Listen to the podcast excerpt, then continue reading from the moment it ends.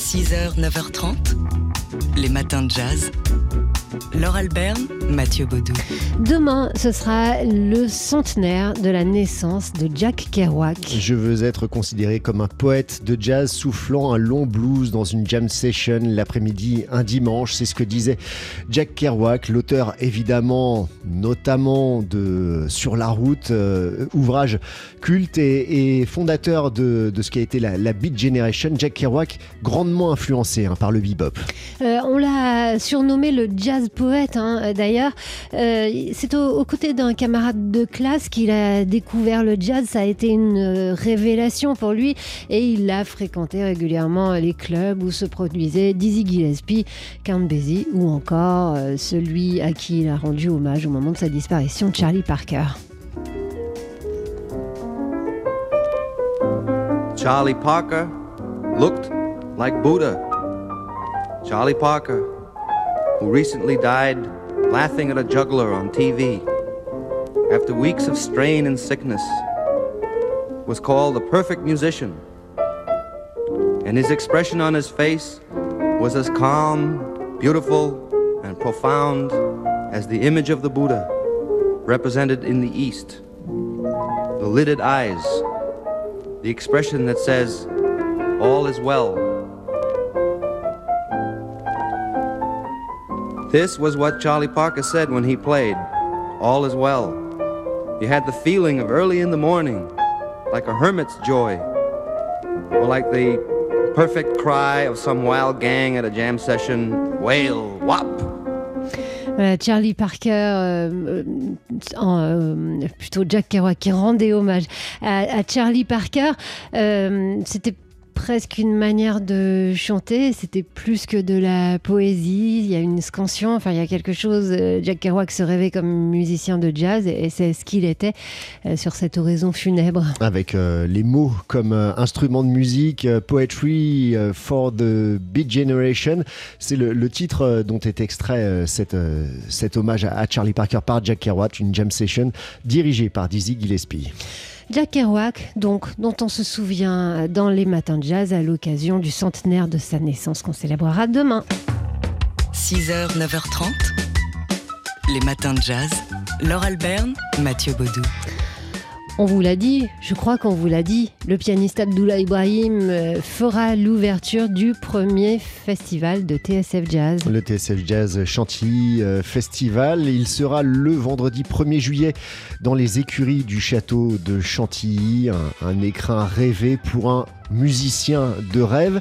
Avant cela, Abdullah Ibrahim, vous pourrez l'entendre euh, entre midi et une heure aujourd'hui au micro de Jean-Charles Doucan.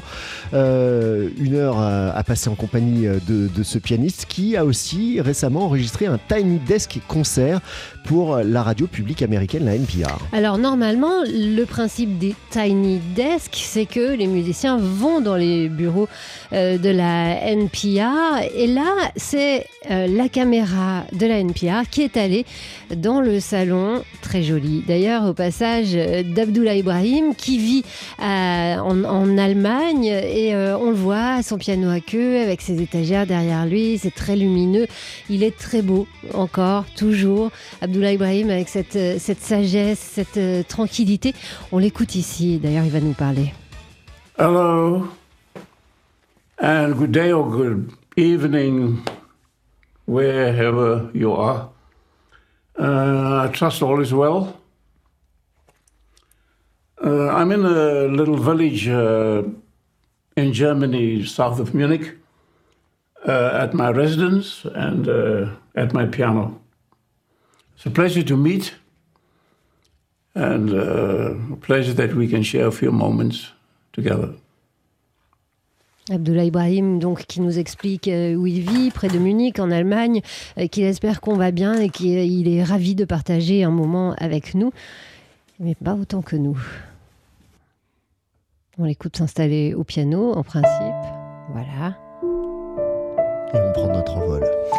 Il est tout seul hein, à son piano, comme il l'est sur son dernier album Solitude.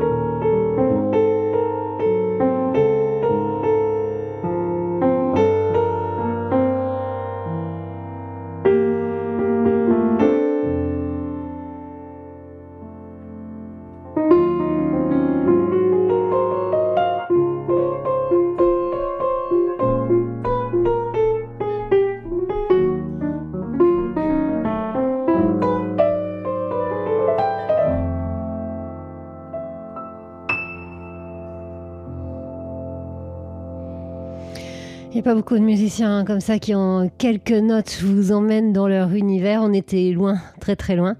Un univers euh, frissonnant. Hein. Ah là là, avec Abdullah Ibrahim. Alors oui, c'était pas un, morceau plein de swing, c'était pas ce qu'on appelle un morceau du matin. Non, c'était beaucoup mieux que ça. Vous avez rêvé les yeux ouverts. Donc, Abdullah Ibrahim, qui a été filmé chez lui à son piano, c'est très court, hein, ce, petit concert euh, de Tiny Desk de la NPR. Ça dure 13 minutes seulement, mais il s'adresse à nous face à caméra. C'est face caméra. Euh, c'est extrêmement émouvant. Donc, on vous rappelle la première chose, c'est que Abdullah Ibrahim sera ce midi dans Delia Express euh, avec Jean-Charles Doucan et puis qu'il ouvrira le euh, TSF Jazz Chantilly Festival le 1er juillet et il sera tout seul comme ça dans les écuries du château de Chantilly. Rien que d'y penser, bah, j'ai hâte d'être au 1er juillet. Pourtant, d'ici là, on a encore un petit peu de travail. 6h, 9h30, les matins de jazz. Laure Albert. Las Maravillas de Mali. C'était fait à Cuba. À Cuba, ça? À Cuba. C'est le seul groupe qui soit envoyé à l'extérieur pour apprendre la musique. Fidel, il est venu vous voir. Il est venu, il est venu comme ça vers 2h du matin. En fait, c'est le Tché qui a, qui a fait l'interprète. Qui a fait l'interprète. Ah ouais, ouais, ouais. ouais, nous. Et là, le premier groupe africain afro-cubain était né. Voilà, cette histoire, c'est l'histoire du groupe Las Maravillas du Mali. Oui, euh, une histoire racontée dans le film Africa Mia, qui était sorti il y a, il y a trois ans, euh, euh, film de, Richard Minier, qui sera diffusé ce soir dans le cadre du festival Afrique Capital au Lavoir Moderne parisien. Afrique Capital, c'est un festival qui se déroule pendant tout le mois de mars, qui célèbre la diaspora africaine et ses, ses actions artistiques et culturelles euh, ça se passe dans le quartier de la Goutte d'Or. Et donc oui, au lavoir moderne parisien, on va pouvoir voir les photos que Richard Minier a réalisées lors du tournage, euh, donc lorsqu'il a emmené ce groupe, Las Maravillas du Mali, à Cuba, euh, sur les pas de ses premières amours afro-cubaines. Oui, ces musiciens maliens, dix musiciens maliens étaient partis euh, se former à Cuba au milieu des, années 60 et, ils ont euh, donc fondé ce groupe qui a ensuite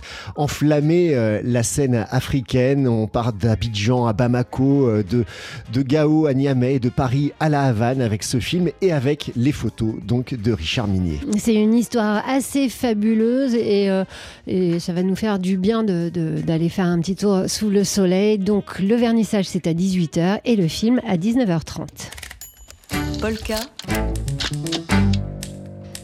Chaque photo a son histoire. C'est vendredi, on parle photo dans les matins de jazz avec l'équipe de Polka Magazine. Et ce matin, Dimitri Beck, c'est vous qui commentez la photo de la semaine. C'est une image violente, insoutenable à regarder pour certains. La scène se déroule de jour, c'était dimanche matin dernier, à Irpin, une commune dans la banlieue de Kiev. Trois soldats ukrainiens armés portent secours à des civils allongés par terre en pleine rue. Quatre personnes viennent d'être victimes d'une attaque de mortier tirée par des troupes russes alors qu'elles traversaient une rue à découvert pour se protéger du bombardement. En vain. Après la dernière explosion et la dissipation du nuage de poussière et de béton qui a la rue, quatre personnes gisent sur la chaussée comme l'a raconté la photographe américaine Lindsay Adario, auteur de l'image. Sur sa photo, trois personnes sont mortes sur le coup. La quatrième, au premier plan, le visage et une main ensanglantées et grièvement blessée. Elle va succomber euh, à ses blessures peu de temps après. L'image est glaçante, choquante même. Les gens qui fuient la guerre avec leurs bagages et sac à dos au point ainsi dire morts sous nos yeux. C'est une histoire euh, bouleversante que celle de ces personnes. Oui, Laure, la le journaliste indépendant ukrainien Andrei Dubcha, qui a filmé la scène et qui était aux côtés de la photographe et de son conseiller en sécurité, a dévoilé leur identité et leur histoire. Parmi les victimes, il y a Tatiana, une informaticienne de 43 ans et ses deux enfants, Alice, 9 ans, Nikita, 18 ans. Tatiana était originaire de la ville de Donetsk, à l'est du pays, d'où elle s'est enfuie en 2014, quand les combats ont éclaté dans cette région voisine de la Russie. Elle était venue à Irpin chercher refuge. Lors des affrontements dans la région ces derniers jours, elle avait tardé à fuir pour veiller sur sa mère, impotente. La quatrième personne, elle, était amie de la famille. Il les accompagnait dans leur fuite. Et cette image euh, choc a, été euh, largement diffusée et elle a fait réagir. hein. La photo a d'abord été publiée sur le site internet en une du New York Times, pour lequel Lindsay Addario était en commande en Ukraine.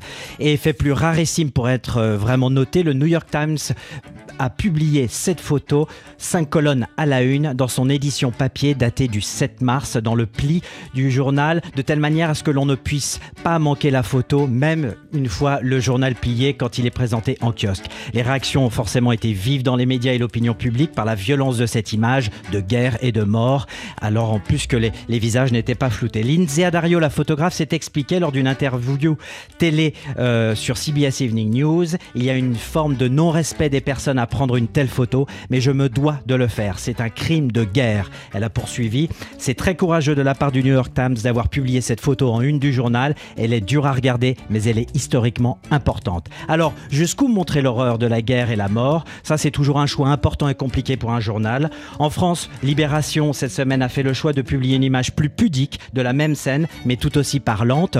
Il a choisi un plan serré sur la main en sang, dépassant de la couverture qui recouvre le corps de l'ami de la famille. Mais celle du New York Times a le mérite de répondre directement au cynisme absolu de la violence aveugle du président russe Vladimir Poutine, qui a maintenu à plusieurs reprises que ses troupes ne visaient pas des civils. Dimitri Beck de Magazine, vous restez avec nous Dimitri, on vous retrouve dans une demi-heure. Polka. Chaque photo a son histoire. Polka. Chaque photo a son histoire. Et on retrouve Dimitri Beck de Polka Magazine vous avez quelques expos à nous proposer Dimitri. D'abord celle de Mathieu Pernaud, lauréat du prix HCB, qui présente sa série Les ruines de sa demeure à la Fondation Henri Cartier-Bresson à Paris. C'est jusqu'au 19 juin. Liban, Syrie, Irak, ces images captent les traces des civilisations millénaires du Moyen-Orient et les tragédies de l'histoire récente. Direction le Sud, une exposition à double regard photographique au centre de la photographie de Mougins. Intitulée La clairvoyance du hasard, elle se compose des séries A Long Day of a Certain Year du photographe chinois Li Lang et Dark Side of the Moon de la japonaise Yuki Onodera. Tous deux explorent la question du hasard entre maîtrise et lâcher prise, ça c'est jusqu'au 22 mai. Et à Paris, retour à Paris, femme photographe de guerre au musée de la Libération de Paris, place d'Enfer Rochereau dans le 14e à, Pa- donc à Paris. Elles sont 8, Lee Miller, Gerda Taro, Catherine Leroy, Christine Spengler, Françoise de Mulder, Suzanne Mezelas, Anya Niedrengaus et Caroline Kohl. Avec elle, c'est 75 ans de conflits internationaux entre 1936 et 2011 auxquels on assiste de la guerre d'Espia- de la d'Espagne, la Deuxième Guerre mondiale, le Vietnam, Nicaragua, l'Irak ou encore l'Afghanistan, avec plus de 80 photographies, une douzaine de journaux et de magazines d'époque dans lesquels étaient publiées les images de ces reporters souvent méconnus du grand public. C'est tout ça que l'on est amené à voir et pourtant, eh bien, tout ce travail est monumental de ces grandes reporters. D'ailleurs, cette exposition a le de mettre en évidence l'implication des femmes dans tous les conflits, qu'elles soient combattantes, victimes ou témoins. Alors, porte-t-elle un regard différent par rapport aux hommes reporters? Eh bien, la réponse est à voir à l'exposition et lors de différentes rencontres prévues, jusqu'à la fin de l'année. Petit rappel d'ailleurs, toujours en kiosque, l'album de Reporters sans frontières qui a consacré à Patrick Chauvel ses pages pour ses 30 ans. Patrick Chauvel qui a 72 ans est toujours sur le terrain en ce moment en Ukraine. Rappel aussi toujours en kiosque le nouveau numéro de Polka Magazine dont vous faites partie Dimitri Beck et euh, je rappelle à nos auditeurs qui arrivent seulement à 9h moins le quart que chaque vendredi aux alentours de 8h15 vous décryptez pour nous la photo de la semaine. Polka. Chaque photo a son histoire. 6h, 9h30, les matins de jazz sur TSF Jazz. Alors nous on aime bien fêter, fêter. on aime bien Fauter fêter aussi. les anniversaires euh, et on aime bien fêter les anniversaires des gens qu'on aime bien. Oui, notamment celui aujourd'hui, 72 ans, de Bobby McFerrin, euh, virtuose de la voix comme instrument. Bobby McFerrin qui est pédagogue aussi. Euh, vous l'entendez régulièrement sur notre antenne, notamment à aux côtés de, de Chick Corea pour une version hallucinante et endiablée de Armando's Rumba. Vous le connaissez aussi et surtout pour son Don't Worry, Be Happy. Mais bon, il sait tout faire de toute façon, Bobby McFerrin. Alors pour son anniversaire, on a décidé de se faire un cadeau.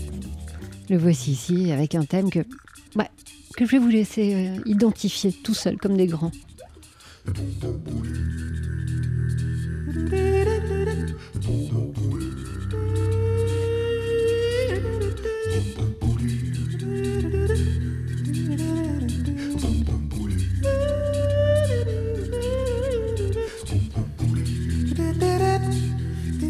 do do